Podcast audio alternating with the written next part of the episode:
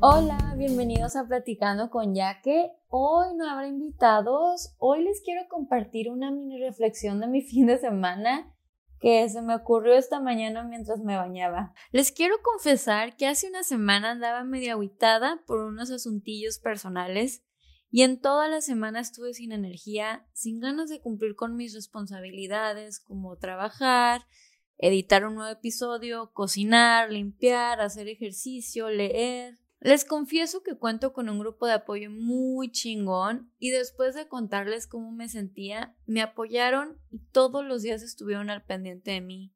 La neta, se los agradezco mucho, se siente súper, súper bonito. Durante esos días no quería estar triste, pero no sabía cómo no estarlo.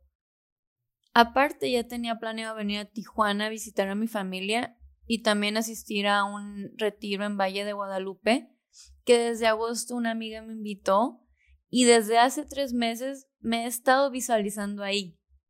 Lo que menos quería llegar era triste y con una energía rara. He descubierto que cuando estoy pasando por momentos difíciles, descargo mi tristeza por medio del enojo y lo que menos quería era lastimar a mis seres queridos. Les confieso que durante el retiro fui al baño y me vi en el espejo y sé que suena super cursi, pero no reconocí a la Jacqueline que vi. Mis ojos se veían tristes y cansados.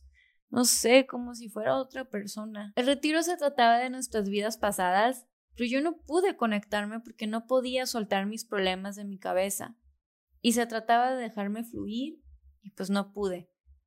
Pero sí me sirvió para sentir una paz mental que necesitaba el lugar, las personas, la energía, los perros que andaban ahí calmando la ansiedad y repartiendo amor. ¡Wow! Todo fue increíble. Mi reflexión de esta semana es que si la están pasando mal, traten de compartir sus sentimientos. Sé que es muy, pero muy difícil abrirnos, pero una vez que lo haces, wow, se siente súper bien.